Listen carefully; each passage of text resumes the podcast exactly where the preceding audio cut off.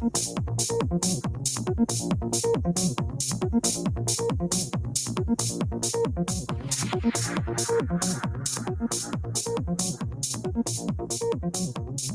a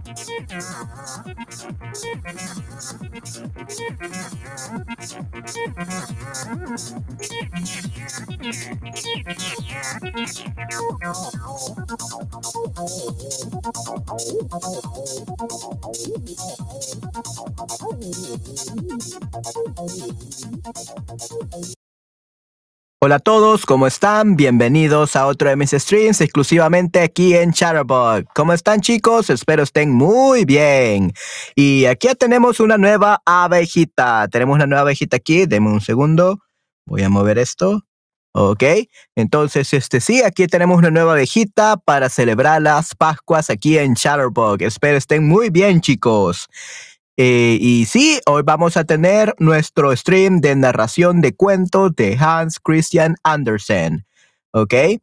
Vamos a seguir leyendo los cuentos y este día vamos a seguir, vamos a utilizar mi micrófono, ¿ok? Mi otro micrófono para narración, el Shure SM7B. Así que espero que les guste mucho el sonido y sí, lo disfruten muchísimo, definitivamente. Así que sí, chicos, vamos entonces a comenzar.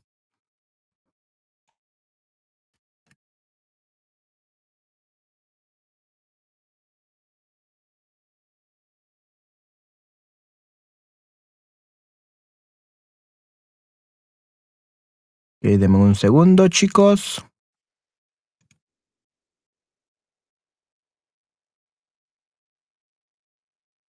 Está cuentos.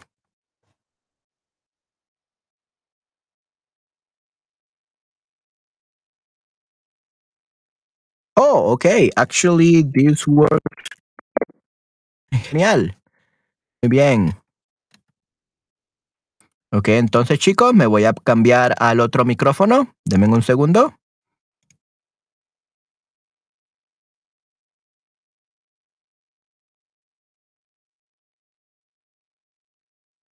Creo que ya estoy con el otro micrófono. Déjenme probar. Probando. Probando. Uno, dos, tres. Probando. Sí, creo que ese es, es el nuevo.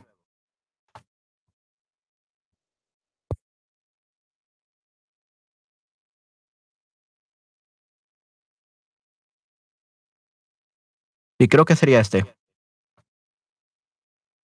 Ok. Bueno, entonces chicos, vamos a comenzar.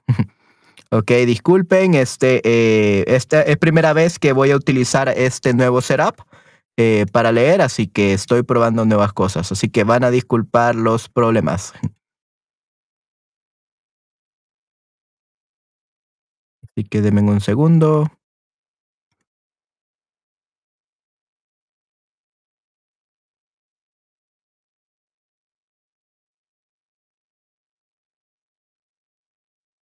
Ok. Entonces, chicos, creo que vamos a comenzar.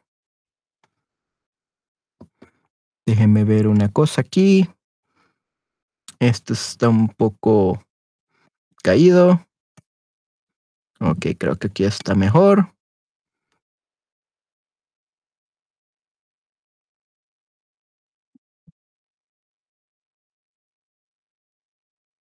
Que creo que aquí ya se, se está perfecto. Sí, ya está mucho mejor.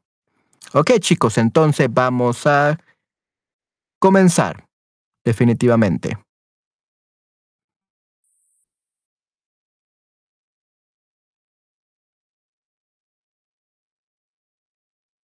Ok, y vamos a poner un poco de musiquita para que suene aún mejor.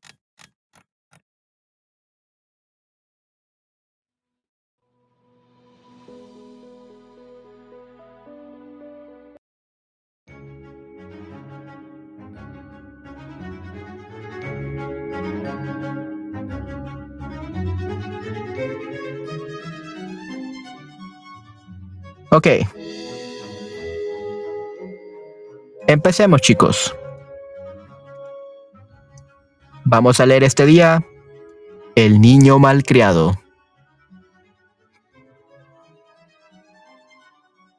Había una vez un viejo poeta. Hombre. Yeah, this music may not be the best.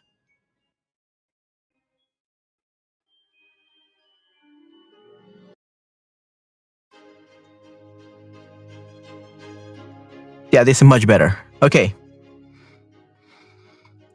Hola Michael, hola Villamín. Vamos a comenzar nuestra lectura de este libro. Yay.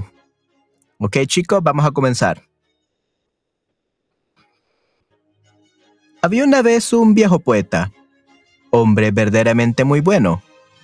Una noche que estaba sentado en su casa, levantó, levantóse una, espaso, una espantosa tormenta la lluvia caía a torrentes, y mientras tanto, el poeta estaba abrigado y cómodo al lado de la estufa en la cardilla buena lumbre, y cocían las manzanas.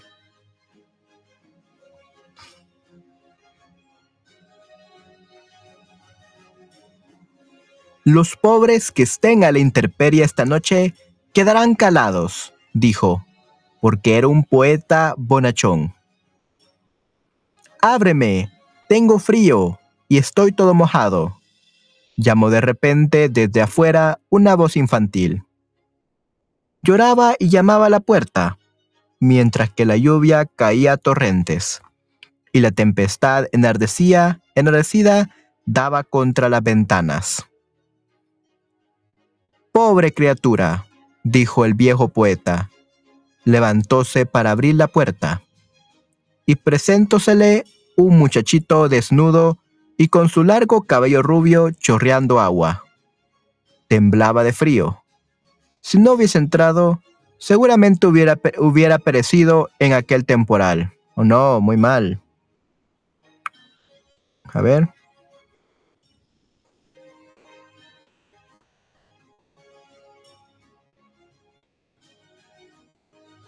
Ok. Pobre pequeñito, dijo el viejo poeta cogiéndole de la mano. Ven conmigo que te calentaré, y te dará vino y una manzana, porque eres un precioso muchacho. Y lo era verdaderamente. Sus ojos eran como dos estrellas brillantes, y aunque chorreando agua, sus cabellos formaban lindísimos rizos. Parecía un angelito, pero estaba pálido de frío y temblaba en todo el cuerpo. Tenía en la mano un magnífico arco, pero estropeado por la lluvia, y los colores de las flechas bonitas con el agua se habían borrado y confundido. El anciano poeta se sentó de nuevo al lado de la estufa, y sentando sobre sus rodillas al muchacho, le escurría el agua de sus cabellos. Y calentándole las manos entre las suyas, se puso, le puso a calentar vino. Restablecido entonces el muchacho, y con mejillas sonrosadas, bajó de un salto al suelo bailando y brincando alrededor del anciano poeta. Eres un muchacho alegre, dijo el viejo. ¿Cómo te llamas? Me llamo Amor, contestó.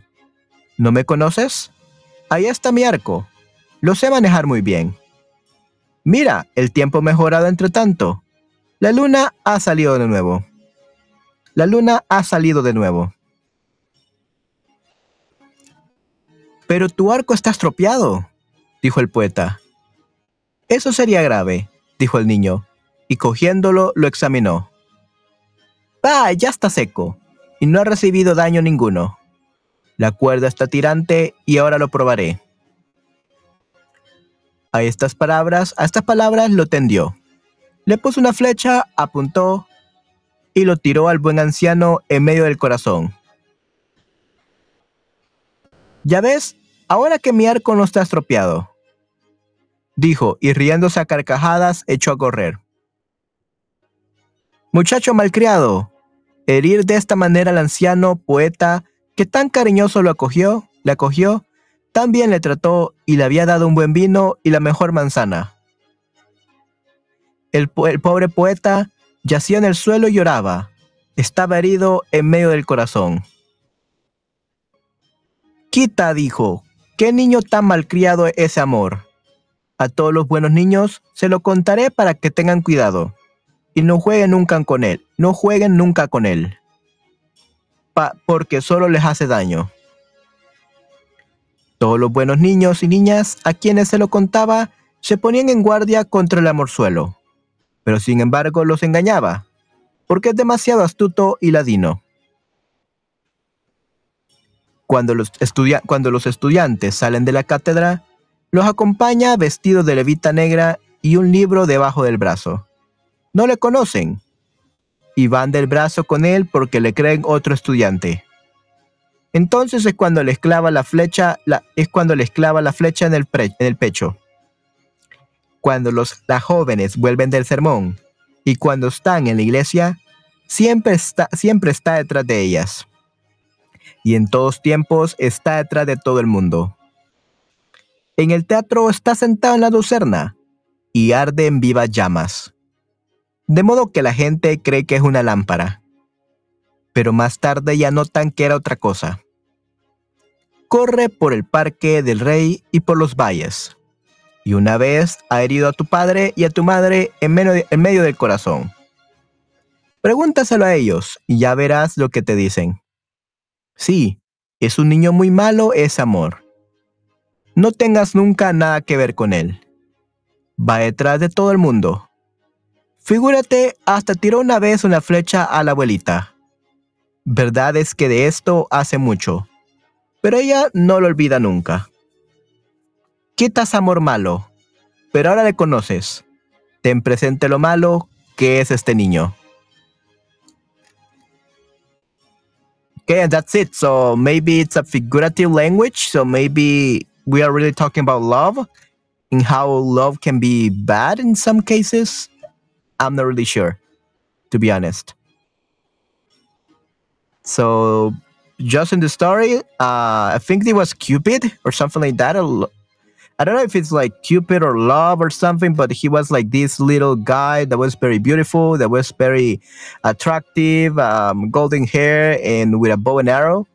But he was always be he, he was always mischievous. He was always throwing arrows to everyone. So yeah, niño malcriado. Niño malcriado means um, the boy who is spoiled or the boy that it's not that is misbehaving, right? The misbehaving boy. El niño malcriado. The, the the poorly raised child. The poorly raised child. That's uh, el niño malcriado. Ok, muy, muy interesante, chicos. Ok, entonces vamos a leer otro segundo. Eh, cuento, vamos a leer La Sirenita. Pero necesitamos este una, una música un poco más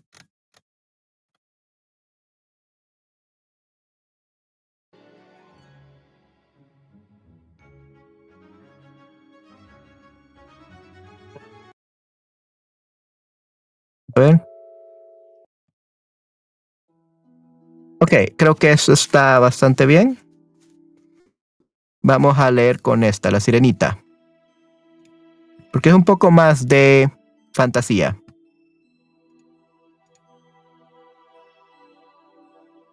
La Sirenita.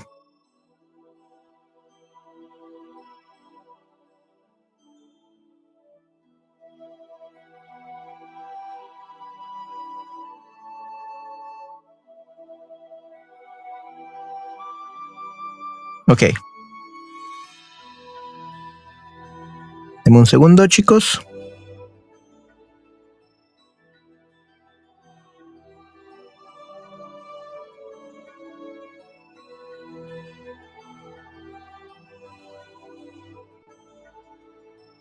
Ok. Que aquí creo que está perfecto. Ok, la sirenita. En alta mar, el agua es azul como los pétalos de la más hermosa centaura, y clara como el cristal más puro.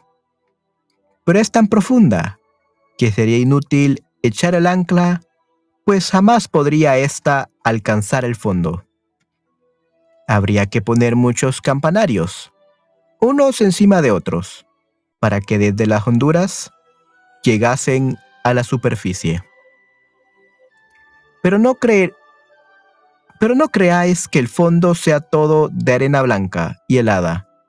En él crecen también árboles y plantas maravillosas, de tallo y hojas tan flexibles que al menor movimiento del agua se mueven y agitan como dotadas de vida. Toda clase de peces, grandes y chicos, se deslizan por entre las ramas exactamente como hacen las aves en el aire. En el punto de mayor profundidad se alza el palacio del rey del mar. Las paredes son de coral, de coral, y las largas ventanas puntiagudas. Del ámbar más transparente y el tejado está hecho de conchas, que se abren y cierran según la corriente del agua. Cada una de estas conchas encierra perlas brillantísimas, la menor de las cuales honraría la corona de una reina.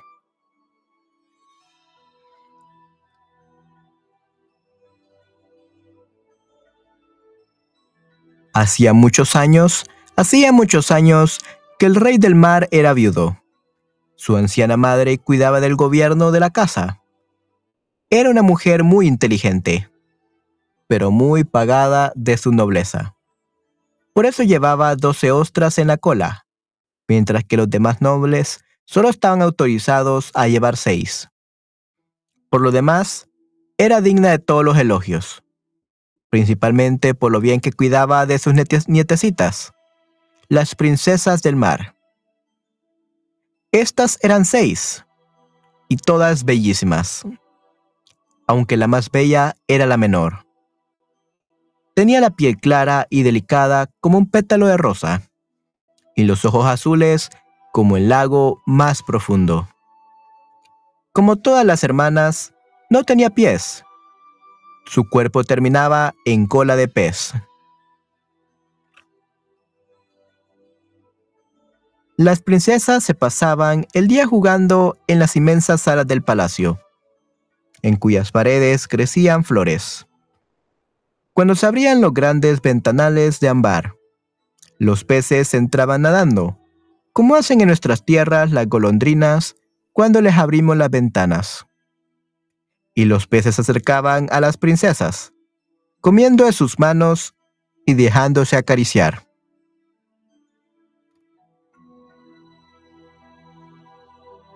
Frente al palacio había un gran jardín, con árboles de color rojo de fuego y azul oscuro.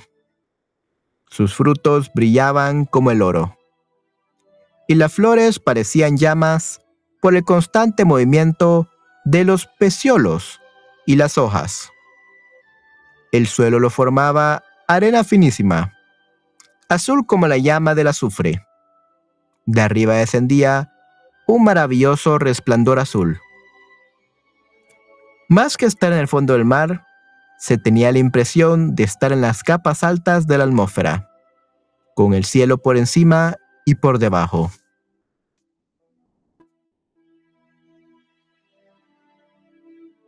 Cuando no soplaba el viento, se veía el sol. Parecía una flor purpúrea, cuyo cáliz irradiaba luz. Cada princesita tenía su propio trocito en el jardín, donde cavaba y plantaba lo que le venía en gana. Una había dado a su porción forma de ballena. Otra había preferido que tuviese la de una sirenita. En cambio, la menor hizo la suya circular, como el sol. Y todas sus flores eran rojas, como ella. Era una chiquilla muy especial. O como él, like the sun. Era una chiquilla muy especial, callada y cavilosa. Y mientras sus hermanas hacían gran fiesta con los sujetos más raros procedentes de los barcos naufragados, ella solo jugaba con una estatua de mármol. De mármol además de las rojas flores semejantes al sol. La estatua representaba un niño hermosísimo, esculpido en un mármol muy blanco y nítido.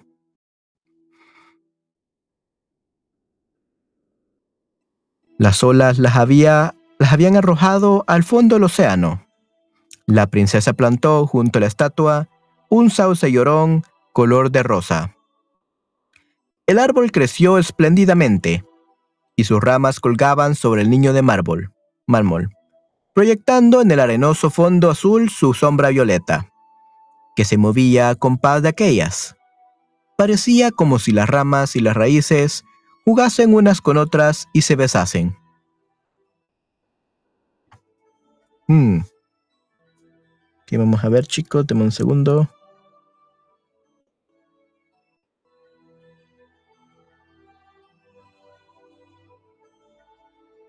Ok.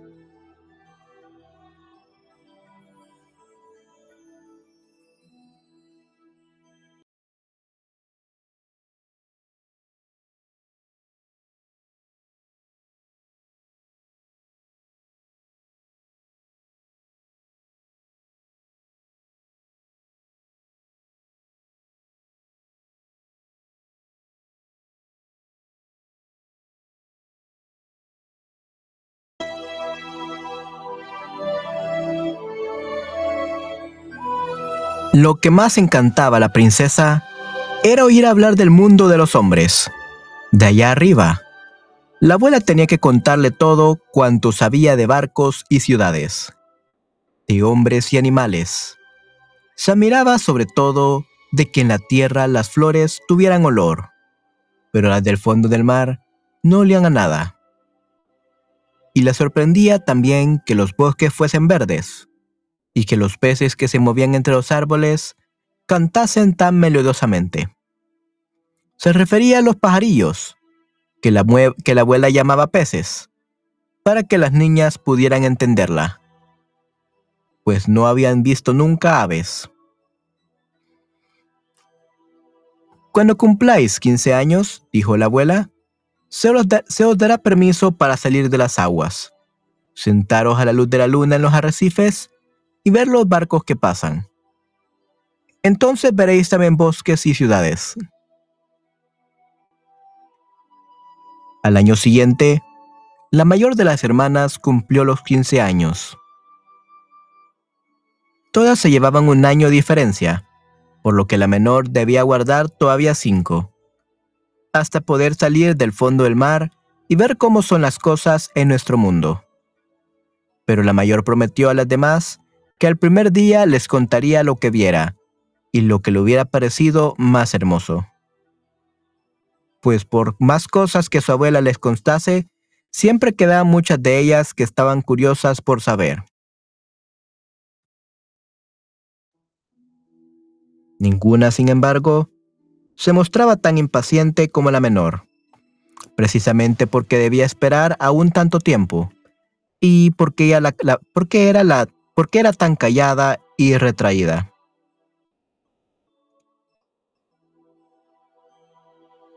Se pasaba muchas noches asomada a la ventana, dirigiendo la mirada a lo alto, contemplando. A través de las aguas azul oscuro, como los peces correteaban agitando las aletas y la cola. Contemplando a través de las aguas azul oscuro, como los peces correteaban agitando las aletas y la cola. Alcanzaba también a ver la luna y las estrellas, que a través del agua parecían muy pálidas, aunque mucho mayores de cómo las vemos nosotros. Cuando una nube negra las tapaba, la princesa sabía que era una ballena que nadaba por encima de ella, un barco con muchos hombres a bordo los cuales jamás hubieran pensado en que allá abajo había una joven y encantadora sirena y encantadora sirena que extendía las blancas manos hacia la quilla del navío. Llegó pues el día en que la mayor de las princesas cumplió 15 años y se remontó hacia la superficie del mar. A su regreso, traía mil cosas que contar pero, lo más hermoso, pero lo más hermoso de todo, dijo, había sido el tiempo que había pasado bajo la luz de la luna. Mm.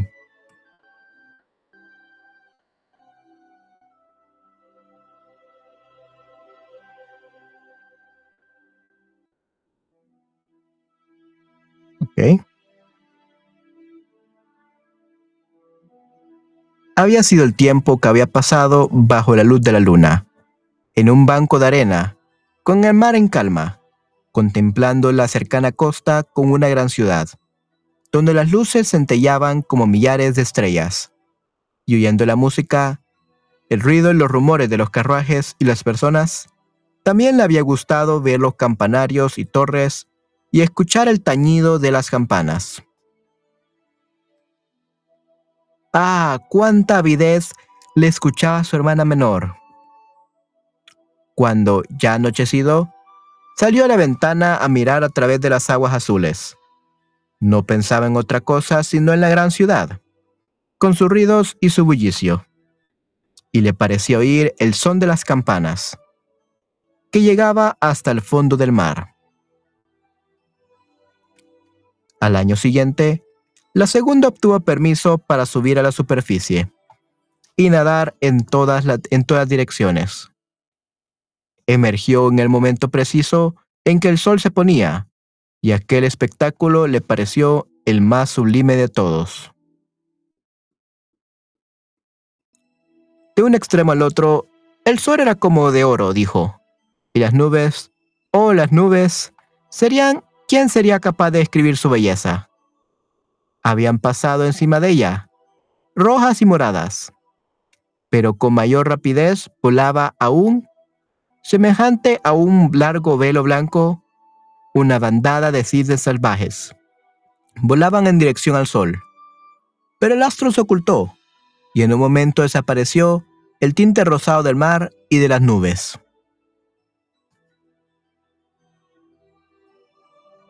Hmm. Me second guys.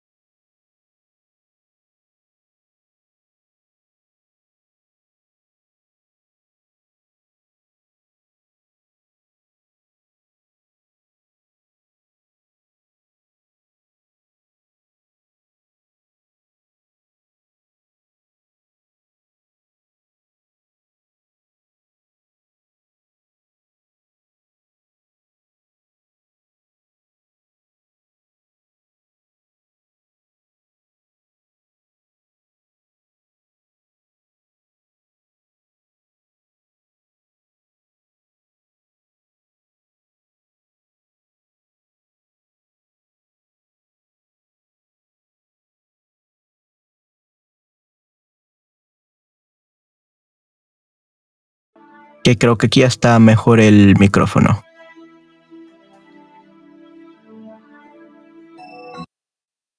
Déjeme ver un momento. Sí, pero está muy subido.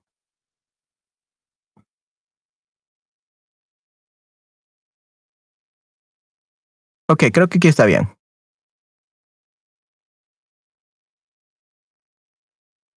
Para disculpar.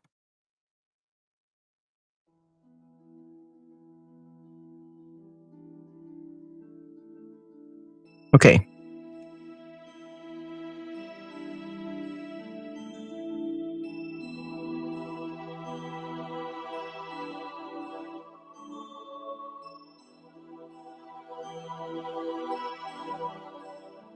Ok. Ah, con cuánta avidez le escuchaba su hermana menor. Cuando ya, cuando ya anocheció, cuando ya anochecido, cuando ya anochecido, salió a la ventana a mirar a través de las aguas azules. No pensaba en otra cosa sino en la gran ciudad, con sus ruidos y su bullicio, y le parecía oír el son de las campanas, que llegaba hasta el fondo del mar.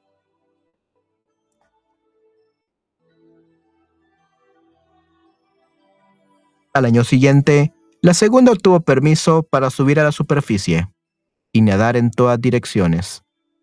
Emergió en el momento preciso en que el sol se ponía, y aquel espectáculo le pareció el más sublime de todos. De un extremo al otro, el sol era como de oro, dijo, y las nubes, oh las nubes, ¿quién sería capaz de describir su belleza? Habían pasado encima de ella, rojas y moradas, pero con mayor rapidez volaba aún. Semejante a un largo velo blanco, una bandada de cines salvajes. Volaban en dirección al sol, pero el astro se ocultó, y en un momento desapareció el tinte rosado del mar y de las nubes. Al cabo de otro año, tocó el turno a la hermana, tercera, a la hermana tercera, la más audaz de todas, por eso remontó un río que desembocaba en el mar. Vio unas deliciosas colinas verdes cubiertas de pámpanos y palacios y cortijos que destacaban entre magníficos bosques, magníficos bosques. Oyó el canto de los pájaros y el calor del sol era tan intenso que la sirvienta, que la sirvienta tuvo que sumergirse varias veces para refrescarse el rostro ardiente.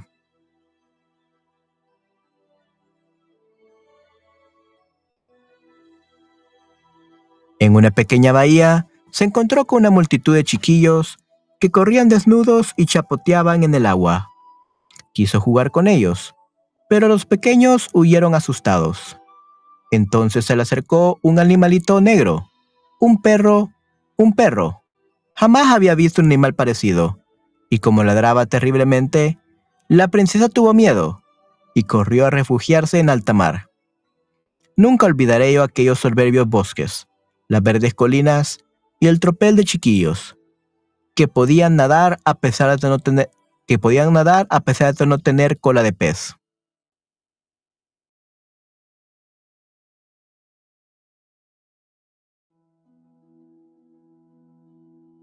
La cuarta de las hermanas no fue tan atrevida. No se movió de alta mar y dijo que este era el lugar más hermoso. Desde él se divisaba un espacio de muchas millas y el cielo semejaba una campana de cristal. Había visto barcos, pero a gran distancia. Parecían gaviotas. Los graciosos delfines habían estado haciendo piruetas, y enormes ballenas la habían cortejado proyectando agua por las narices como centenares de surtidores. Al otro año, Tocó al turno la quinta hermana. Su cumpleaños caía justamente en invierno. Por eso vio lo que las demás no habían visto la primera vez. El mar aparecía intensamente verde, y en derredor flotaban grandes icebergs, parecidos a perlas, dijo, y sin embargo, mucho mayores que los campanarios que construían los hombres. Adoptaban las formas más caprichosas y brillaban como diamantes.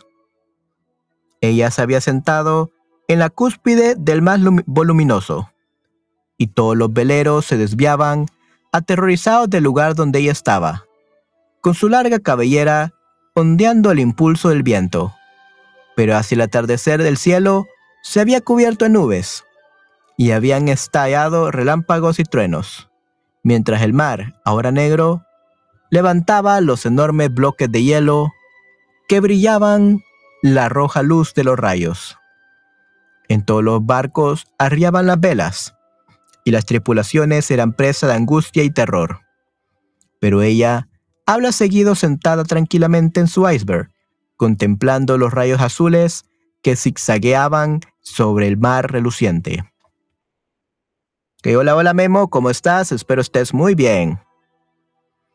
La primera vez que una de las hermanas salió a la superficie del agua, todas las demás quedaron encantadas oyendo las novedades y bellezas que habían visto. Pero una vez tuvieron permiso para subir cuando les viniera en gana, aquel mundo nuevo pasó a ser indiferente para ellas. Sentían la nostalgia del suyo, y al cabo de un mes, afirmaron que sus parajes submarinos eran los más hermosos de todos, y que se sentían muy bien en casa.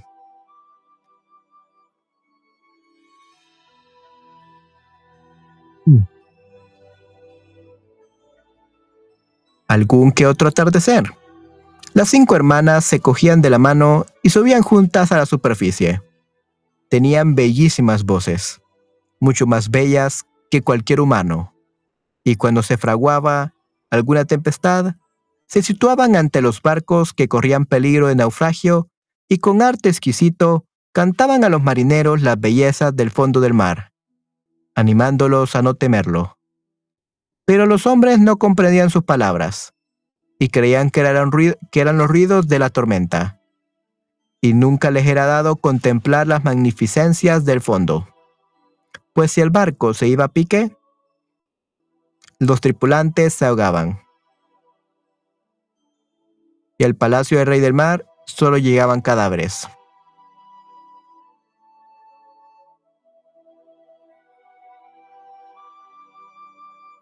Cuando, al anochecer, las hermanas cogidas del brazo subían a la superficie del océano. La menor se quedaba abajo sola, mirándolas con ganas de llorar. Pero una sirena no tiene lágrimas, y por eso es mayor su sufrimiento.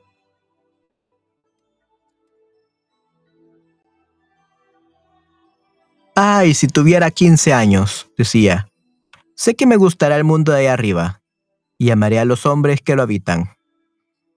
Y como todo llega en este mundo, al fin cumplió los 15 años. Bien, ya eres mayor. Hola, hola Patty, ¿cómo estás? Aquí estoy leyendo eh, La Sirenita. Estoy leyendo La Sirenita, The Little Mermaid. Espero que disfrutes este, de este eh, stream.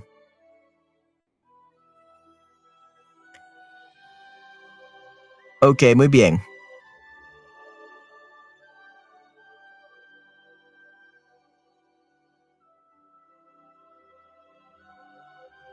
Y como todo llega en este mundo, al fin cumplió los 15 años.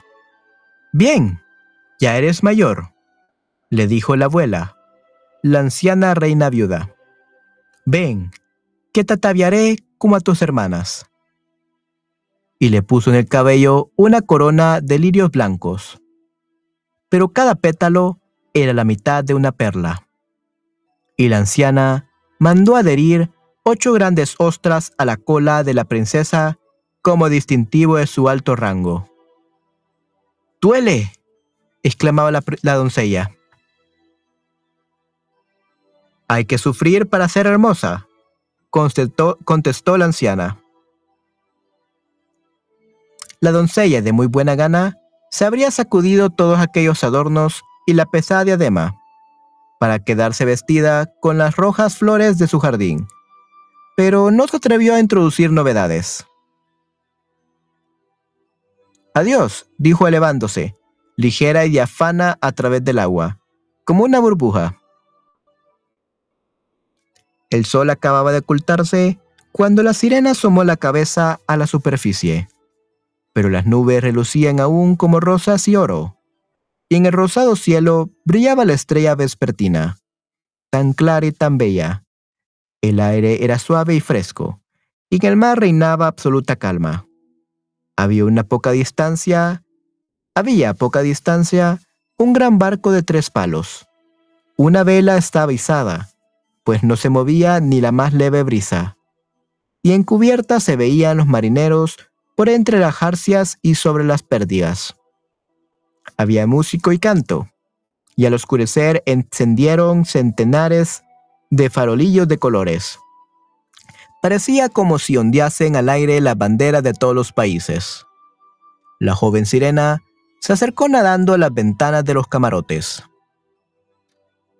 Y cada vez que una ola la levantaba, podía echar una mirada a través de los cristales, límpidos, limpios como espejos, límpidos como espejos, limpios, limpios como espejos, y veía muchos hombres magníficamente ataviados.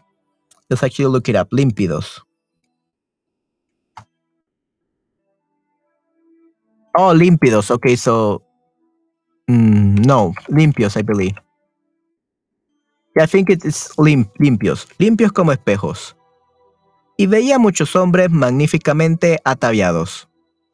El más hermoso, empero, era el joven príncipe, de grandes ojos negros. Seguramente no tendría más allá de 16 años. Aquel día era su cumpleaños y por eso se celebraba la fiesta.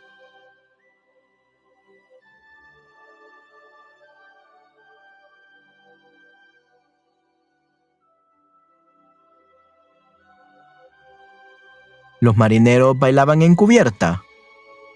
Y cuando salió el príncipe, se dispararon más de cien cohetes, que brillaron en el aire, iluminándolo como la luz de día, por lo cual la sirena, asustada, se apresuró a sumergirse unos momentos.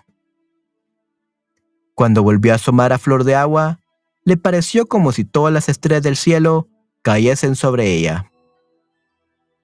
Ah, un poco cansado,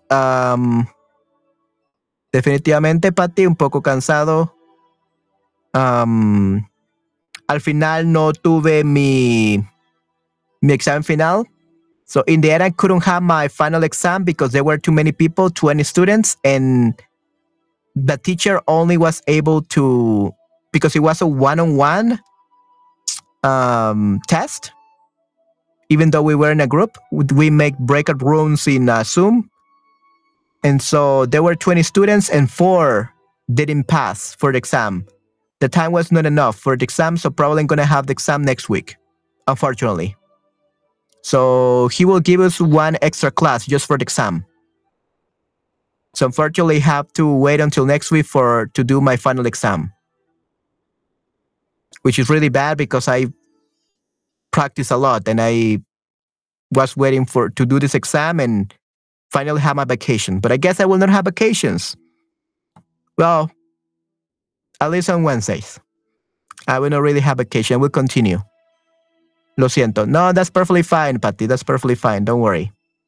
But yeah, I was uh, the very last student for some reason uh, that was going to pass, and there were four students left. So the we will continue the exam next Wednesday, and everyone else is free now. Unfortunately, everyone else is gonna enjoy their vacation, their Easter week, but I won't. So yeah, this is what I mean by I have bad luck. If it was Esther, Esther would have been the very first student to pass, for sure. But yeah, that's life. Yep. Really, really bad.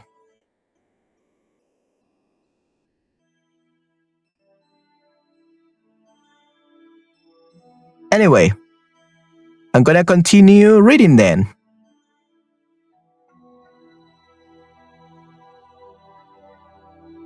Okay, where was I? I will just start from here, Los Marineros.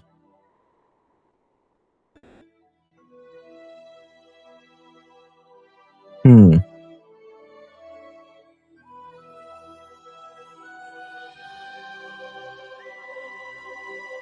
Maybe we'll have to change this position of this microphone in the end towards here or something. Because I can barely see the chat here. But we will see. But we will see how how it is. Ok. Los marineros bailaban en cubierta, y cuando salió el príncipe, se dispararon más de cien cohetes, que brillaron, que brillaron en el aire, iluminándolo como la luz de día. Por lo cual la sirena, asustada, se apresuró a sumergirse unos momentos.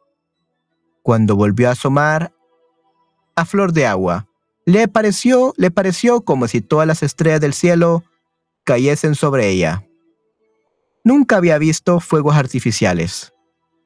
Grandes soles zumbaban en, en derredor.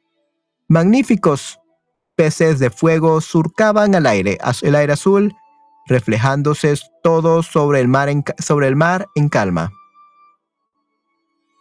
En el barco era tal la claridad que podía distinguirse cada cuerda. Y no digamos los hombres. ¡Ay, qué guapo era el joven príncipe! Estrechaba las manos a los, a los marinos, sonriente mientras la música sonaba en la noche. Yeah, I have to change the position of this microphone. Um, yeah, I will see. I will find out somehow.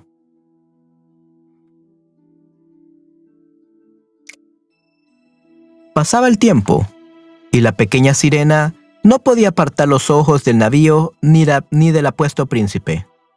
Apagaron los faroles de colores. Los cohetes dejaron de elevarse y cesaron también los cañonazos. Pero en las profundidades del mar aumentaban los ruidos. Ella seguía meciéndose en la superficie. Para echar una mirada en el interior de los camarotes a cada vaivén de las olas. Luego el barco aceleró su marcha. Izaron todas las velas, una tras otra, y a medida que el oleaje se intensificaba, el cielo se iba cubriendo en nubes. En la lejanía zigzagueaban ya los rayos. Se estaba preparando una tormenta horrible, y los marinos hubieron de arriar nuevamente las velas. El buque se balanceaba en el mar enfurecido las olas se alzaban como enormes montañas negras que amenazaban estrellarse contra los mástiles. Pero el barco seguía flotando como un cisne, hundiéndose en los abismos y levantándose hacia el cielo alternativamente, juguete las aguas enfurecidas.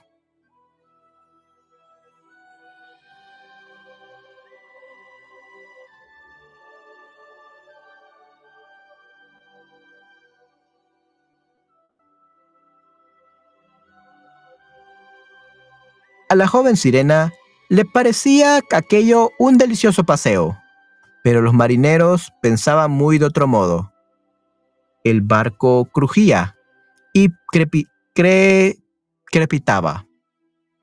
Las gruesas planchas se torcían a los embates del mar. El palo mayor se convirtió como si fuera una caña, y el barco empezó a tambalearse de un costado al otro mientras el agua penetraba en él por varios puntos. Entonces, solo entonces comprendió la sirena el peligro que corrían aquellos hombres. Ella misma tenía que ir muy atenta para esquivar los maderos y restos flotantes. Una vez la oscuridad era tan completa que la sirena no podía distinguir nada en absoluto. Otras veces los relámpagos daban una luz vivísima, permitiéndole reconocer a los hombres del barco. Buscaba especialmente al príncipe, y al partirse el navío, lo vio hundirse en las profundidades del mar. Su primer sentimiento fue de alegría, pues ahora iba a tenerlo en sus dominios. Pero luego recordó que los humanos no pueden vivir en el agua, y que el hermoso joven llegaría muerto al palacio de su padre. No, no era posible que muriese. Por eso echó, echó ella a nadar por entre los maderos y las planchas que flotaban esparcidas por la superficie. Sin parar, sin parar mientes en que podía aplastarla. Uniéndose en el agua y levándose nuevamente, llegó al fin al lugar donde se encontraba el príncipe, el cual se hallaba casi al cabo de sus fuerzas. Los brazos y piernas empezaban, empezaban a entumecérsele. Sus bellos ojos se cerraban, y habría sucumbido sin la llegada de la sirenita, la cual sostuvo su cabeza fuera del agua y se abandonó al impulso al impulso de las olas.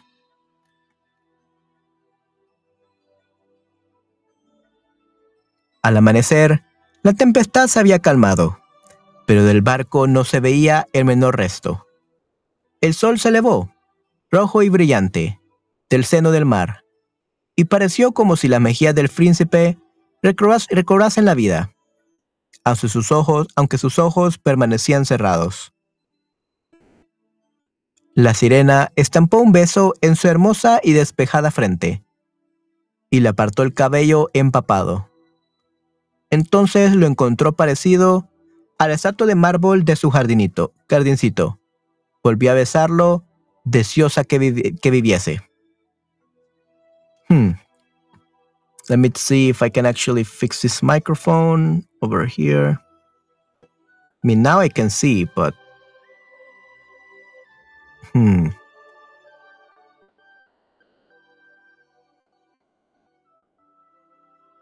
But now I cannot see. Maybe if I put around here.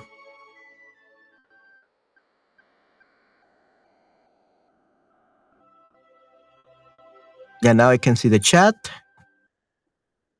And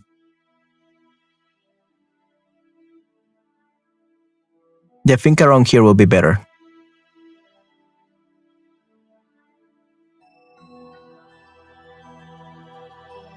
Okay, yeah, this works great. I can see the the text, and I can also see the the chat now. Good. Now you can write, Patty. now I can see the chat. Hope it's not very poppy. Me a second.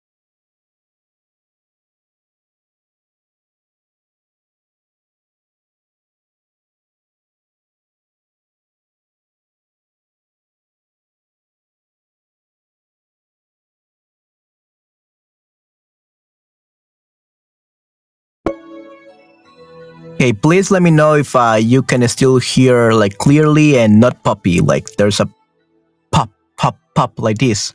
I don't even know if it's popping, but yeah, I, um, I'm using mic technique, having it at 45 degrees to make sure it sounds good without popping it. But let me know if it pops too much.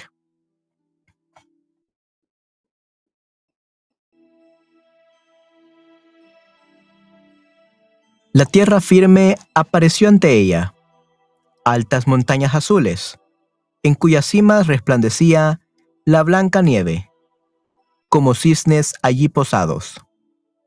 En la orilla se extendían soberbios bosques verdes. Y en primer término había un edificio que no sabía lo que era. Already good. Good. Yeah, that means that it's in, it's in a good position.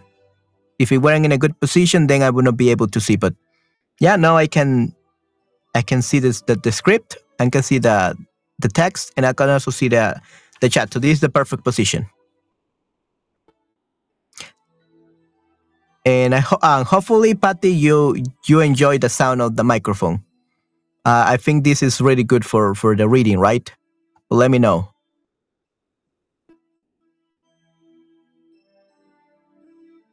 Okay, let's continue reading.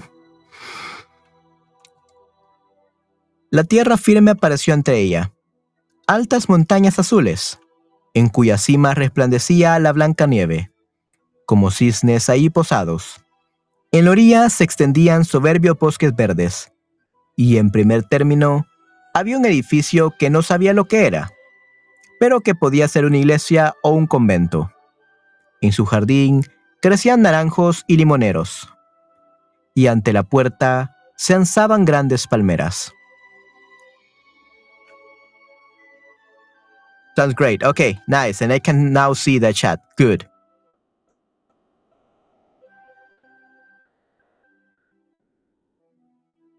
El mar formaba una pequeña bahía, resguardada de los vientos, pero muy profunda que se alargaba hasta unas rocas cubiertas de fina y blanca arena. Ella se dirigió con el bello príncipe y depositándolo en la playa, tuvo buen cuidado, tuvo buen cuidado de que la cabeza quedase bañada por la luz del sol.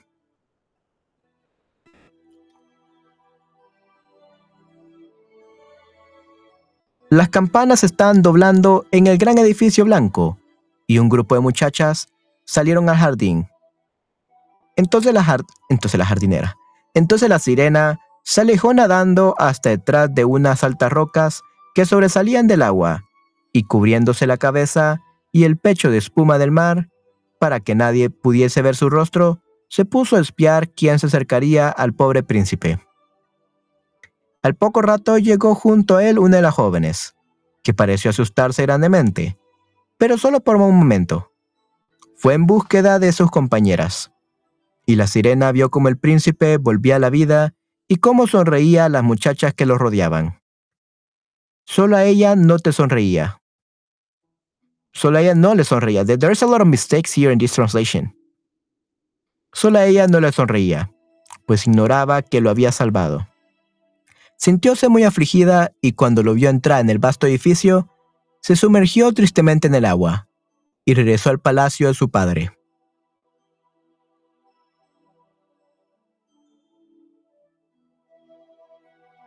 Siempre había sido de temperamento taciturno y caviloso pero desde aquel día lo fue más aún. Sus hermanas le preguntaron qué había visto en su primera salida, mas ella no les contó nada. Muchas veces, a la hora del ocaso del alba, se remontó al lugar donde había dejado al príncipe. Vio cómo maduraban los frutos del jardín y cómo eran recogidos. Vio derretirse la nieve de las altas montañas, pero nunca al príncipe. Por eso cada vez volvía al palacio triste y afligida. Su único consuelo era sentarse en el jardín, enlazando con sus brazos la hermosa estatua de mármol, aquella estatua que se parecía al guapo doncel. Pero dejó de cuidar sus flores, que empezaron a, a crecer salvajes, invadiendo los senderos y entrelazando sus largos tallos y hojas en las ramas de los árboles, hasta tapar la luz por completo. Por fin, incapaz de seguir guardando el secreto, lo comunicó a una de sus hermanas, y muy pronto lo supieron las demás. Pero aparte de ellas, y unas pocas sirenas de su intimidad, nadie más se enteró de lo ocurrido. Una de las amigas pudo decirle quién era el príncipe, pues había presenciado también la fiesta del barco, y sabía cuál era su patria y dónde se hallaba su palacio. Ven, hermanita, dijeron las demás princesas, y pasando cada uno el brazo en torno a los hombros de la otra, subieron en larga hilera a la superficie del mar, en el punto donde sabían que se levantaba el palacio del príncipe. Estaba construido de una piedra brillante, de color amarillo claro, con grandes escaleras de mármol, una de las cuales bajaba hasta el mismo mar.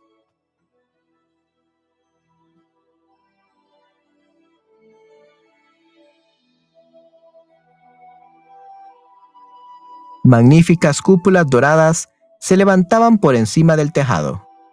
Entre las columnas que rodeaban el edificio había estatuas de mármol que parecían tener vida.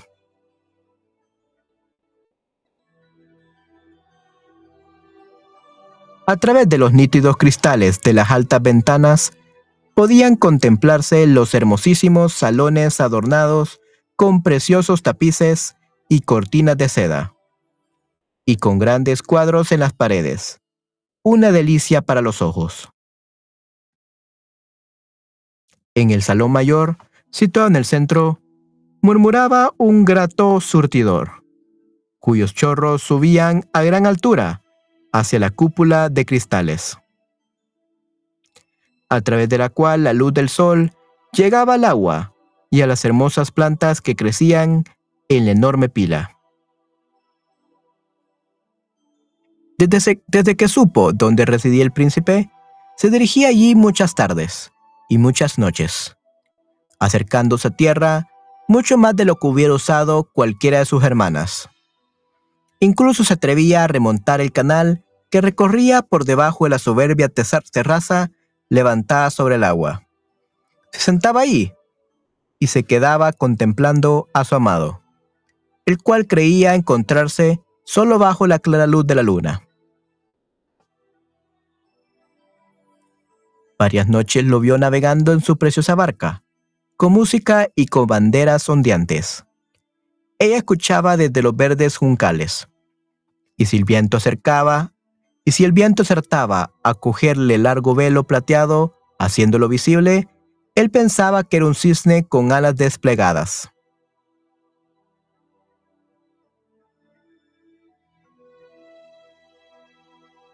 Muchas noches que los pescadores hacían a la mar con antorchas encendidas, les oían encomiar los méritos del joven príncipe, y entonces se sentía contenta de haberle salvado la vida, cuando flotaba medio muerto a merced de las olas, y recordaba cómo su cabeza había, había reposado en su seno, y con cuánto amor lo había besado ella.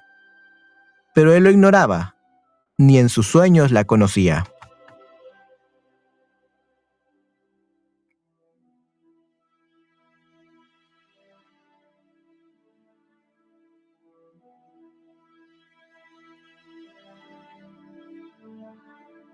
Cada día iba sintiendo más afecto por los hombres. Cada vez sentía mayores deseos de subir hasta ellos, hasta su mundo, que le parecía mucho más vasto que el propio. Podían volar en sus barcos por la superficie marina, escalar montañas más altas que las nubes. Poseían tierras cubiertas de bosques y campos, que se extendían mucho más allá de donde alcanzaba la vista. Había muchas cosas que hubiera querido saber, pero sus hermanas no podían contestar a todas sus preguntas. Por eso acudió a la abuela, la cual conocía muy bien aquel mundo superior, que, ella llamaba, con razón, los países sobre el mar. Suponiendo que los hombres no se ahoguen, preguntó la primera sirena, ¿viven eternamente? ¿No mueren como nosotras, los seres submarinos? Sí, dijo la abuela, ellos mueren también, y su vida es más breve todavía que la nuestra. Nosotras podemos alcanzar la edad de 300 años, pero cuando dejamos de existir, nos convertimos en simple espuma, que flota sobre el agua, y ni siquiera nos queda una tumba entre nuestros seres queridos. No poseemos un alma inmortal, jamás renaceremos. Somos como la verde caña. Una vez la han cortado, una vez la han cortado, jamás reverdece. Los humanos, en cambio, tienen un alma que vive eternamente, aún después de que el cuerpo se ha transformado en tierra. Un alma que se eleva a través del aire diáfano hasta las rutilantes estrellas. Del mismo modo que nosotros emergemos del agua y vemos las tiras de los hombres, así también ascienden ellos a sublimes lugares desconocidos, que nosotros no veremos nunca. ¿Por qué no tenemos nosotras un alma inmortal? preguntó, afligida, la pequeña sirena. Gustosa cambiaría yo mis centenares de años de vida por ser solo un día una persona humana y poder participar luego del mundo celestial. No pienses en eso, dijo la vieja. Nosotros somos mucho más dichosas y mejores que los humanos de allá arriba.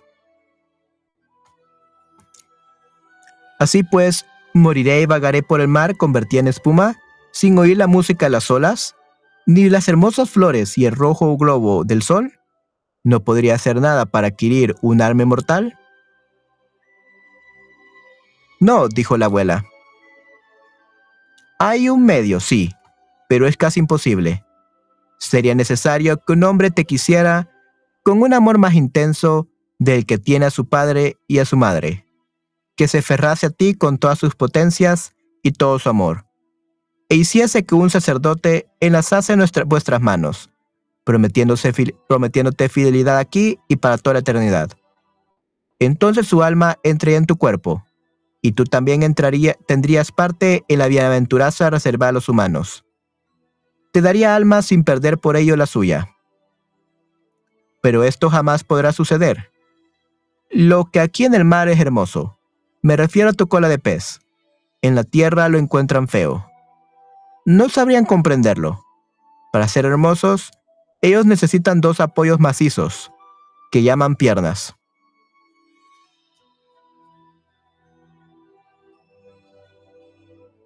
La pequeña sirena consideró con un suspiro su cola de pez.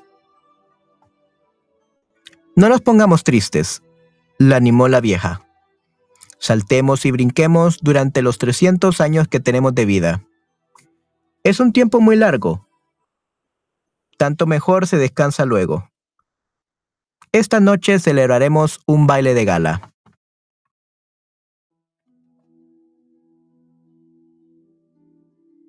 La fiesta fue una magnificencia como nunca se ve en la tierra. Las paredes y el techo del gran salón eran de grueso cristal, pero transparente.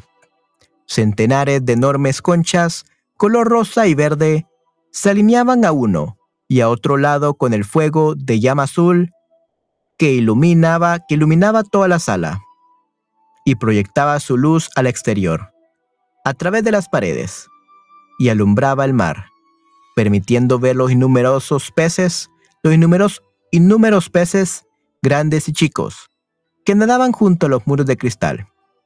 Unos con brillantes escamas purpúreas, purpúreas, purpúreas, otros con reflejos dorados y plateados.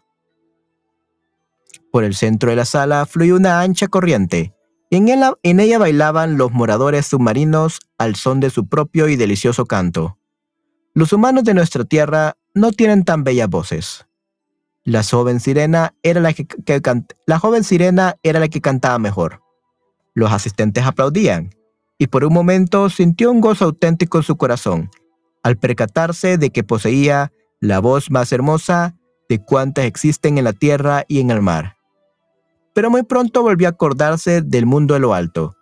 No podía olvidar, olvidar al puesto príncipe, ni su pena por no tener como él un alma, un mortal.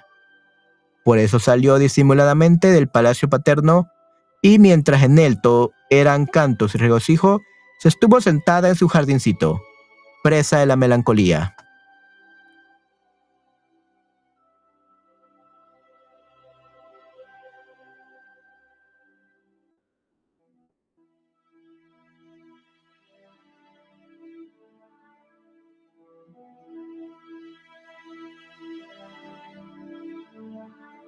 En estas oyó los sones de un cuerno que llegaban a través del agua, y pensó, de seguro que en estos momentos está surcando las olas aquel ser a quien quiero más que a mi padre y mi madre, aquel que es dueño de todos mis pensamientos, y en cuya mano quisiera yo depositar la dicha de toda mi vida. Lo intentaré todo para conquistarlo y adquirir un alma inmortal.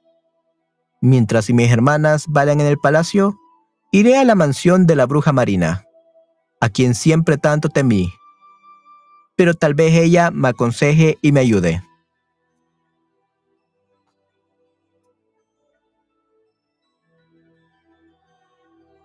Y la sirenita se encaminó hacia el rugiente torbellino, tras el cual vivía la bruja. Nunca había seguido aquel camino, en el que no crecían flores ni algas. Un suelo arenoso, pelado y gris. Se extendía hasta la fatídica corriente, donde el agua se revolvía con un estruendo semejante al de ruedas de molino, arrastrando al fondo todo lo que se ponía a su alcance. Para llegar a la mansión de la hechicera, nuestra sirena debía atravesar aquellos siniestros remolinos, y en un largo trecho no había más camino que un cenagal caliente y burbujeante, que la bruja llamaba su turbera. Detrás estaba su casa, en medio de un extraño bosque. Todos los árboles y arbustos eran pólipos, pólipos, mitad animales, mitad plantas. Parecían serpientes de cien cabezas salidas de la tierra. Las ramas eran largos brazos viscosos, con dedos parecidos a flexibles gusanos, y todos se movían desde la raíz hasta la punta. Rodeaban y aprisionaban todo lo que se ponía a su alcance, sin volver ya a soltarlo. La sirenita se detuvo aterrorizada. Su corazón latía de miedo y estuvo a punto de volverse. Pero el pensar en el príncipe y en el alma humana le infundió, le infundió nuevo valor.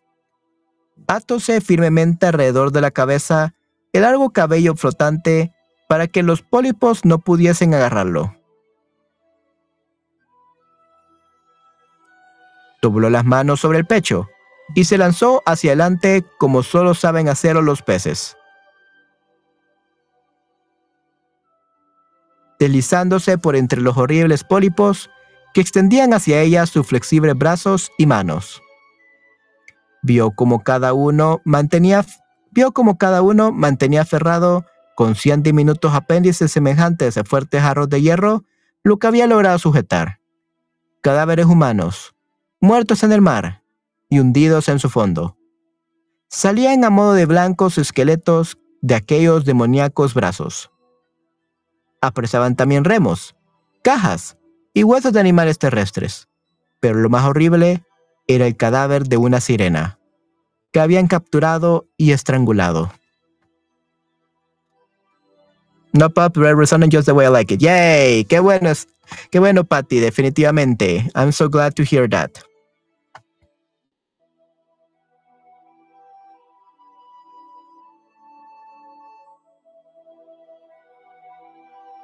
Llegó luego a un vasto pantano, donde se revolcaban enormes serpientes acuáticas.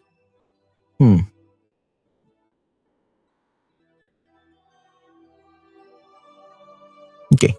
Llegó luego a un vasto pantano, donde se revolcaban enormes serpientes acuáticas, que exhibían sus, repugnantes vientres de color blanco amarillento. En el centro del lugar se alzaba una casa, construida con huesos blanqueados de náufragos humanos. En ella moraba la bruja del mar, que a la, que la sazón se entretenía dejando que un sapo comiese de su boca. De igual manera como los hombres dan azúcar a un lindo canario. A las gordas y horribles serpientes acuáticas las llamaba sus polluelos y las dejaba revolcarse sobre su pecho enorme y cenagoso. Ya sé lo que quieres, dijo la bruja. Cometes una estupidez, pero estoy dispuesta a satisfacer, a satisfacer tus deseos. Pues te harás desgraciada, mi bella princesa. Quieres librarte la cola de pez y en lugar de ella tener dos piernas para andar como los humanos, para que el príncipe se enamore de ti y con su amor puedas obtener un alma inmortal.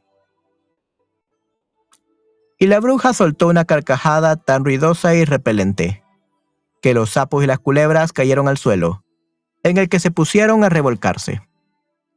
Llegas justo a tiempo, prosiguió la bruja, pues de haberlo hecho mañana a la hora de la salida del sol, deberías haber aguardado un año, antes de que yo pudiera ayudarte. Te prepararé un brebaje con el cual te dirigirás a tierra antes de que amanezca. Una vez allí, te sentarás en la orilla y lo tomarás. Y enseguida te desaparecerá la cola, encogiéndose y transformándose en lo que los humanos llaman piernas. Pero te va a doler, como si te rajasen con una cortante espada. Cuando te vean, dirán que eres la criatura humana más hermosa que han contemplado. Conservarás tu modo de andar oscilante, Ninguna bailarina será capaz de balancearte como tú, pero a cada paso que des, te parecerá que pisas un afilado cuchillo y que te estás desangrando. Si estás dispuesta a pasar por todo esto, te ayudaré.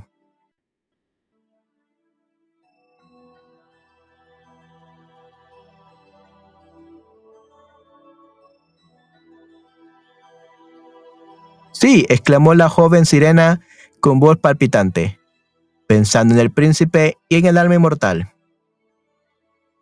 Bruja witch, sí, sí, correcto. Bruja means witch. Prosiguió means continued. Proseguir means to continue.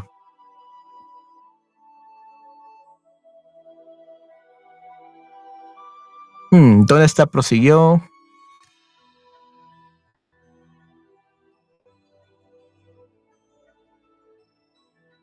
Yeah, but prosiguió means to continue.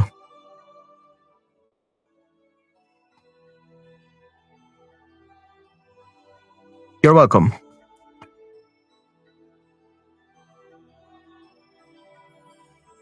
Sí, exclamó la joven sirena con voz palpitante, pensando en el príncipe y en el alma inmortal. Pero ten en cuenta, dijo la bruja, que una vez hayas adquirido figura humana, jamás podrás recuperar la de sirena. Jamás podrás volver por el camino del agua a tus hermanas y al palacio de tu padre. Y si no conquistas el amor del príncipe, de tal manera que por ti se olvide de su de tal manera que por ti se olvide de su padre y de su madre, se aferra a ti con alma y cuerpo y haga que el sacerdote una vuestras manos, convirtiéndose en marido y mujer, no adquirirás un alma, no adquirirás un alma inmortal. La primera mañana, después de su boda con otras, se partirá tu corazón y te convertirás en espuma flotante en el agua.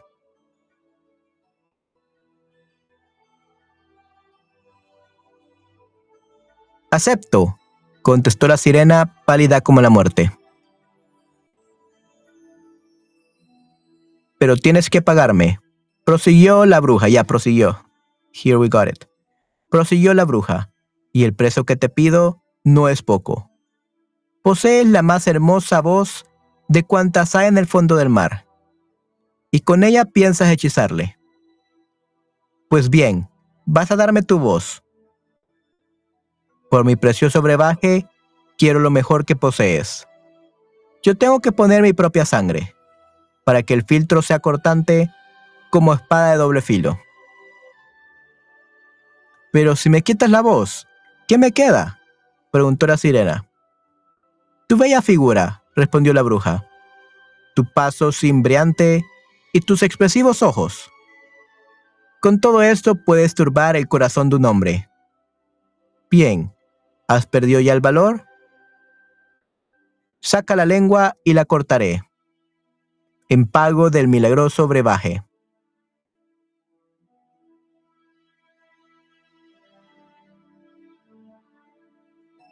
Sea pues, dijo la sirena. Y la bruja dispuso su caldero para preparar, preparar el filtro. It's so disappointing, and I don't know why you have to wait a whole week due to poor. My fleece doesn't come Yeah, the problem is that this instructor is so disorganized that we literally, like this class, like last class was supposed to be only, only the exam, but we actually had a a, a two hour class before that because he was already late. He has really poor time planning skills. He got not only one class late, he was like two classes late. So yeah, he has really poor time management skills. Angry who me? Haha. so yeah, he has really poor uh, time planning uh, skills uh, he was late by two classes. So yeah. Yeah, he sucks right eggs. Yeah, definitely. At least he's not charging us extra for the last class because it was his fault. But yeah, next class we're gonna have a two-hour class. Well, not really a two-hour class. We're gonna still have like um a one hour class because she's gonna he's gonna get someone like a very famous producer to come and talk to us and we're gonna have the final exam for the people that still haven't done it. So yeah um the other people that already uh, did their final exam they still have to attend this session but it's just one hour and they, they can go. But for us that we haven't done the exam we have to yeah um stay the whole two hours there Hola Manuel y hola a todos, acabo de terminar mi clase. ¡Yay! ¡Qué bueno Esther! Sí, qué bueno que terminaste ya tu clase. ¡Yay! Hola Patti, hola Esther. ¿Cómo estás? Eh, Manuel has to wait a week on his exam. It's better for Sí, él me dijo esto. Yeah, I actually had a class with Esther on Shutterbug um, two hours ago, Patty. So yeah, I already told Esther everything. But yeah, the teacher had really bad time managing skills. Probably it's because he talks too much about himself during the classes, and then the classes are not are not enough. We have to rush. But yeah, at least um, I'm not paying him any more money. I think that uh, he's not really a good teacher. At least I will get my certification as a professional uh, commercial voiceover artist. So that's all that matters. I'm already done with the course, so I don't care. I just want I just want my certification.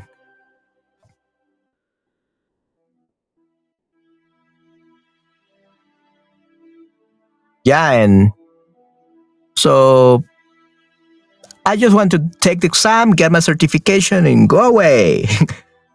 yeah, um after this month, after I get my certification, probably I will just continue my my voice acting class in the afternoons on Wednesdays because that's gonna be like a one month. Uh, it that's a very long course.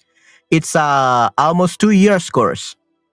But after that, uh, I will be able to work on Netflix, uh, on Disney Plus, Disney movies, uh, Japanese anime into Spanish and all that. It's a one one year and eight months long course so I will still continue that one, but probably I will take uh, a little bit of a break between courses because I've been taking courses nonstop since I graduated from university. Haven't really taken it and taking any vacation. So I'm already, what do you call it? Worn out. I'm already burned out with so many courses. So I'm probably gonna take a break. I'm just gonna have one course, uh, which is that one from the Mexican Academy. I'm just gonna have that one because that's pretty long. That's almost two years uh, long um, I'm just gonna have that one, and, go, and I'm not gonna take more courses, especially because I'm also taking Japanese classes. So I would just take Japanese classes instead of any voice acting course, uh, because I'm taking like too many courses now, and I guess I would just improve by practice. I think I already took enough classes. Like literally, um, I think I have taken enough classes in every field, but uh, voice acting, dubbing, uh, commercials um, animation, audiobooks, narration, like literally everything. Yeah, I've taken courses about every field of uh, voice acting. So I think I should take a little bit a little bit of a break. I'm still working on a dubbing because that's the hardest one. Uh, but I would just um, take a break a little bit and yeah, I will try to put my skills into practice and create a lot of content for you guys, for all my students, my Spanish students, on my podcast, on YouTube channels, comic dubs, and all that. Odio si estoy preparada y lista para un examen y tengo que esperar más. Yeah, I know, Esther. Yeah, I hate that too. Uh, I hated that. And I had to wait literally. They had us waiting for two hours and it had to be because uh, right now I'm sitting, but when when I'm in my voice acting class, I have my electric stand desk, electric standing desk, so I had to be standing up for two hours waiting for the exam, practicing, practicing alone for the exam because it's a very quick exam. To be honest, it literally just takes like three minutes. It literally just takes three minutes. But even then, he has poor management time management skills, so he wasn't done in one in two hours. So yeah. Take contact. Gonna take a break and come to my house. I will show you Florida. uh, the problem is that they rejected my visa. Okay, they rejected my visa, Patty. Uh, because that's the reason my my ex fiance broke up with me because she's American and she went back to uh, United States and I wanted to go to college with her in United States in Colorado and they rejected my visa and because she broke up with me and she married another guy. So yeah, I cannot go to United States. The only place I can go to is Japan because they don't ask for a visa if you're Salvadoran. As a Salvadoran person, a Salvadoran citizen, I can go to Japan and spend three months there without any visa of any kind. I just need the money. And the problem is the money. That costs like six thousand dollars per month per person, like just for a trip there. So I need to save up the money.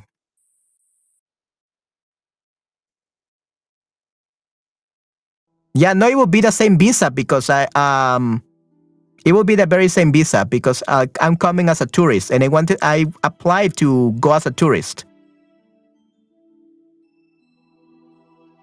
So yeah, I don't think about going to United States right now, to be honest. And they actually ask you to pay six hundred dollars in El Salvador for applying to the visa, just to take so that they tell you no. So yeah, people here are very crazy.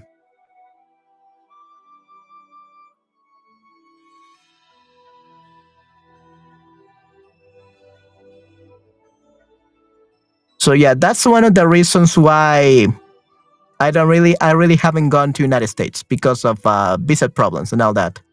So yeah, probably if I ever take a break, I would just go to Japan with my brother. My brother also wants to go to Japan, so but yeah.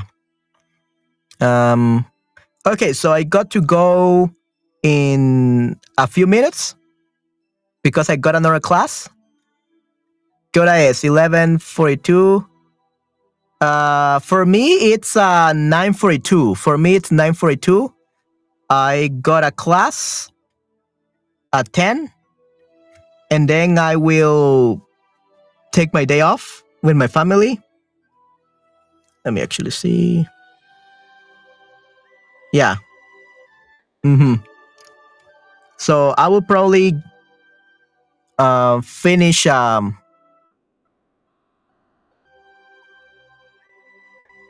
finish reading a few uh, two more pages or something, and we are gonna call it a day, guys. 942, right now 942. Él sabe hablar japonés. No, he doesn't know how to speak Japanese.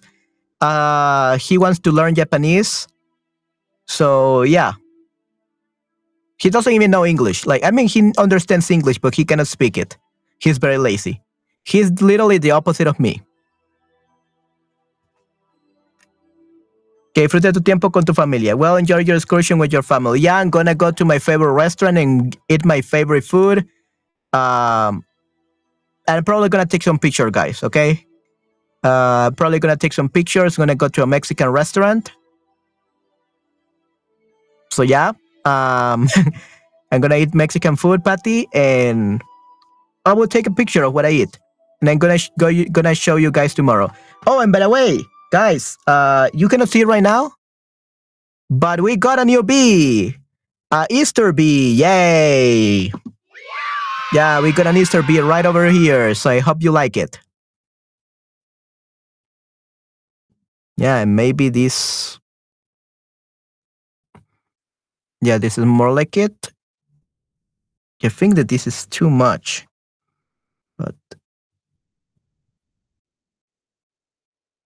okay, just a tiny little bit. Yeah, I, I think now it looks better. Yeah, so this is the microphone that I'm um, reading off. Yeah, I think that now it's better. Shadow Bunny. Yeah, this is the Shadow Bunny now. Yeah, I hope you like the Shadow Bunny. And it actually looks a little bit weird how I have literally two microphones right over here. yeah, and I can change between them, but yeah. Muy cool. Yeah, muy cool, definitivamente. Okay, so let's continue reading, guys. Because I got to go later. Okay. So what is the reading? So one one or two more pages, we will see. Um, there we go. Oh no, this is not it. Isn't it?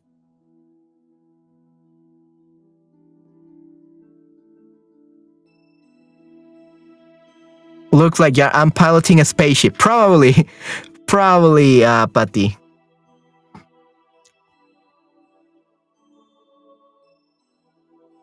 yeah, I, I feel great with my new audio interface and my new microphone, definitely. But not my new microphone. This is the old microphone.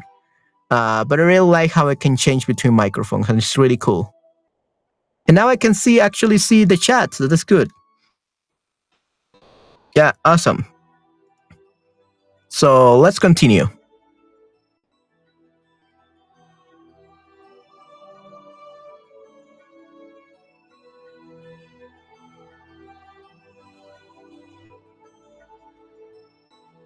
Asombroso, nice. Yeah, and I truly love the the the, the sound of my of my microphone now with these new audio interfaces. It just sounds perfect. Um, um, I told you uh, before that I um I auditioned for some webtoons, and hopefully they will give me a character. Hopefully, because I know the director. Uh, it's a friend of mine. So hopefully, maybe because I'm a non-native English speaker, they may not leave me a lead. They may not give me a lead character. But as long as I make an extra, that will be great because it will be my very first uh, role that is actually gonna be not important, but like for a for a nice project, you could say. At least in English, because in Spanish I already have done commercials, uh, promo videos, podcasts, and all that.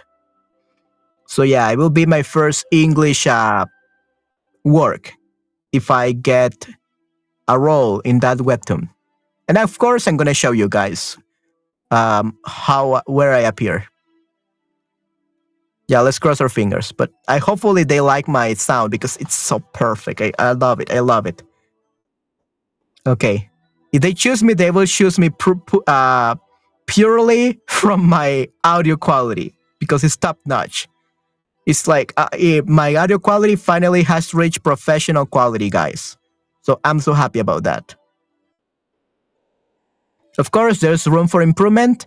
I'm an audio engineer, so I know that my studio it's like just decent. It's not perfect, but for starting out as a professional voice actor, I think it's perfect already. I just needed this audio interface. This was the last thing I needed. Seguramente. Ok. La limpieza es buena cosa, dijo. Fregando el caldero con las serpientes. Hmm.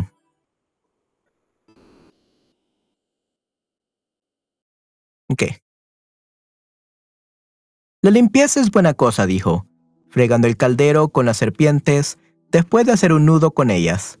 Luego arañándose el pecho hasta que, hasta que asomó su, negra sangre, echó una gota de ella en el recipiente. El vapor dibujaba las figuras más extraordinarias, capaces de infundir miedo al corazón más audaz. La bruja no cesaba de echar nuevos ingredientes al caldero, y cuando ya la mezcla estuvo en, punto, en su punto de cocción, produjo un sonido produjo un sonido semejante al de un cocodrilo que llora.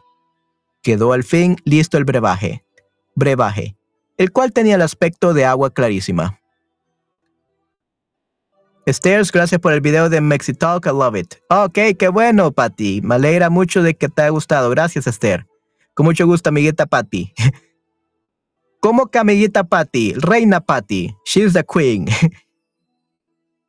Reina Patty. Ok.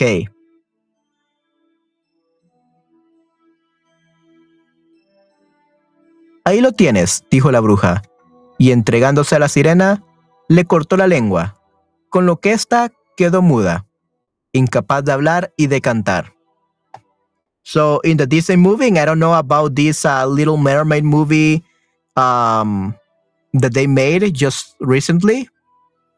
I don't know if that's the same way, but in the real uh in like in the disney movie they they didn't cut her tongue.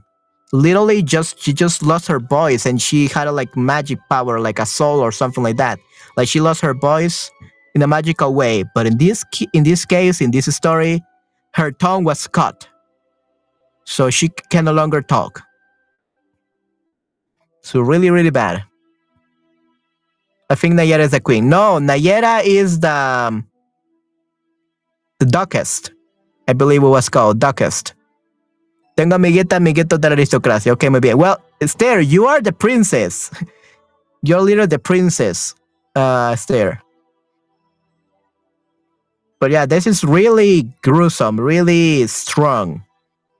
The little mermaid got her tongue cut off. Yeah, Duquesa, the Duchess. Yeah, Duquesa, Duchess. Right. And Gary's the king. Okay.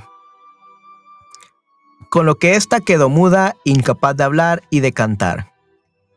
Si los pólipos te expresan, si los pólipos te apresan cuando atravieses de nuevo mi bosque, dijo la hechicera, arrójales una gota de este elixir y verás como sus brazos y dedos caen deshechos en mil pedazos.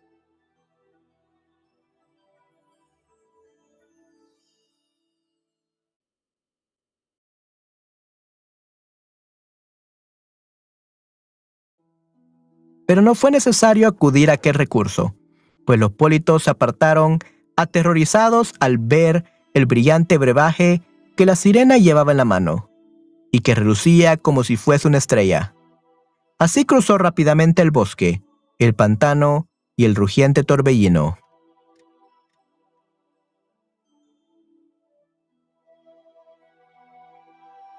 Esta historia es muy triste y pienso que se puede ver que los inviernos son muy largos en Suecia. Sí, sí, definitivamente. Sweden. Uh, Sweden, this is how you spell in English, uh, Esther. Tiene muchas ideas oscuras, definitivamente. Tienen muchas ideas oscuras, definitivamente, Esther.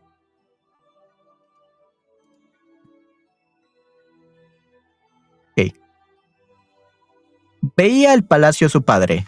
En la gran sala de baile habían apagado las antorchas Seguramente todo el mundo estaría durmiendo. Sin embargo, no se atrevió a llegar hasta él, pues era muda y quería marcharse de ahí para siempre. Parecióle que el corazón le iba a reventar de, pena. Entró quedamente en el jardín. Cortó una flor de cada uno de los arriates de sus hermanas y enviando al palacio mil besos con la punta de los dedos, se remontó a través de las aguas azules. El sol no había salido aún cuando llegó al palacio el príncipe y se aventuró por la magnífica escalera de mármol. mármol.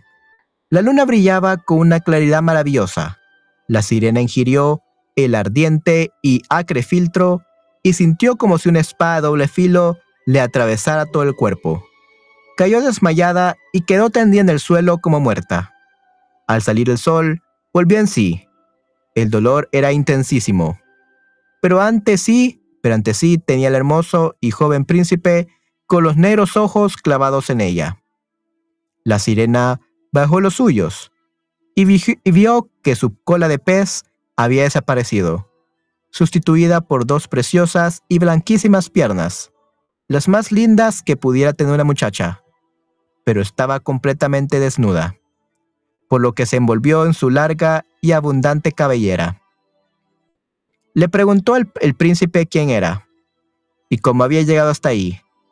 Y ella le miró dulce y tristemente con sus ojos azules, pues no podía hablar. Entonces la tomó él de la mano y la condujo al interior del palacio. Como ya le había advertido la bruja, a cada paso que daba era como si anduviera sobre agudos punzones y afilados cuchillos. Pero lo soportó sin una queja de la mano del príncipe, subía ligera como una burbuja de aire. Y tanto él como todos los presentes se maravillaban de su andar gracioso y cimbreante. Sombrías, correcto, sombrías. Ojos clavados en ella, ojos pegados en ella. Ya, ya. Ojos pegados en ella, correcto, Esther. Ver a alguien de una manera intensa, correcto, definitivamente, Esther, correcto. Le dieron vestidos preciosos de seda y muselina. Era la más hermosa del palacio, pero era muda. No podía hablar ni cantar. Bellas esclavas vestidas de seda y oro se adelantaron a cantar ante el hijo del rey y sus augustos padres. Una de ellas cantó mejor que todas las demás y fue recompensada con el aplauso y una sonrisa del príncipe. Entristecióse entonces la sirena pues sabía que ella habría cantado más melodiosamente aún. Oh, pensó, si él supiera que por estar a su lado sacrifiqué mi voz para toda la eternidad. Clavados, stuck, um, what do you call it? Clavados means nailed to it. Yeah, ojos like nail to it means clavados, like clavos, nails. Diving. Yeah, no, it's not really diving. Clavados is diving. No. Um, nail to it. Fix on. Yeah, fix on. That's the word. So eyes fix on her. Right. Clavados eh, eh, en ella. So something that you should know, Patty, is that a word in Spanish has multiple meanings in English. Okay, fix. So depending on a so one word that just clavados, it literally means to dive, like diving. Uh, it could also mean nails, or it could also mean fix on her. So every word in Spanish has different meanings depending on the whole context. This is why uh, we have to translate things in context, in sentences. Because if we translate one single word, we are not really going to understand. We're not really going to understand because it will have a whole different meaning. Okay. Yeah, eyes fixed on her, right.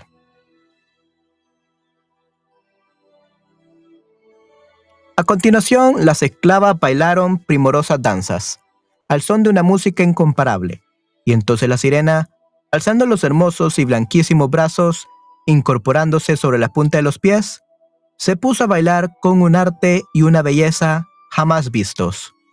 Cada movimiento destacaba más su hermosura, y sus ojos hablaban al corazón más elocuentemente que el canto de las esclavas. Todos quedaron, todos quedaron maravillados, especialmente el príncipe, que le llamó su pequeña expósita, y ella siguió bailando, a pesar de que cada vez que su pie tocaba el suelo, creía pisar un agudísimo cuchillo. Dijo el príncipe que quería tenerla siempre a su lado, y le autorizó a dormir delante de la puerta de su habitación, sobre, sobre almohadones de terciopelo. Mandó que le hicieran un traje de amazona para que pudiese acompañarlo a caballo, y así cabalgaron por los fragantes bosques, cuyas verdes ramas acariciaban sus hombros, mientras los pajarillos cantaban entre las tiernas hojas.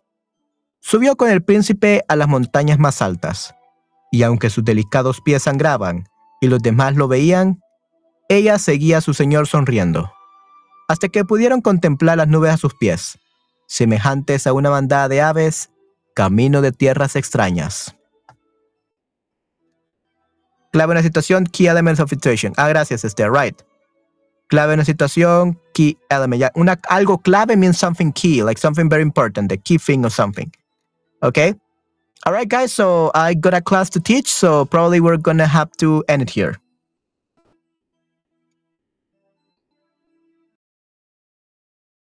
Let me just change my microphone.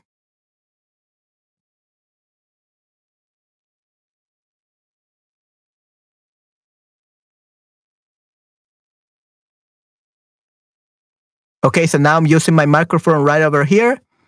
Uh, so you can see a very different, a lot of difference. Okay. All right, guys. So that will be it for uh, this stream, I guess. I hope that you guys had a lot of uh, fun. Muchísimas gracias. Voy a escuchar la historia más tarde en su integridad. Ok, perfecto. Muy bien. Excelente, Esther. Ok, gracias, Manuel. Sí, sí. Eh, have fun today. Sí, sí, muchas gracias, eh, Patty. Voy a dar una clase y luego voy a divertirme este día, definitivamente. Muchas gracias, chicos, por haber estado aquí.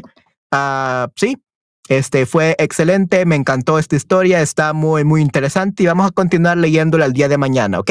Cuídense mucho, chicos, hasta la próxima, ¿ok? Cuídense mucho, have a lot of fun. Sí, sí, muchas gracias, Esther. Hasta mañana, sí, sí, cuídense mucho, que tengan un excelente día. Hasta la próxima. Chao, chao, bye, bye. Hasta mañana, cuídense mucho, cuídate mucho, Patty, cuídate mucho, Esther. Hasta la próxima. Chao, chao.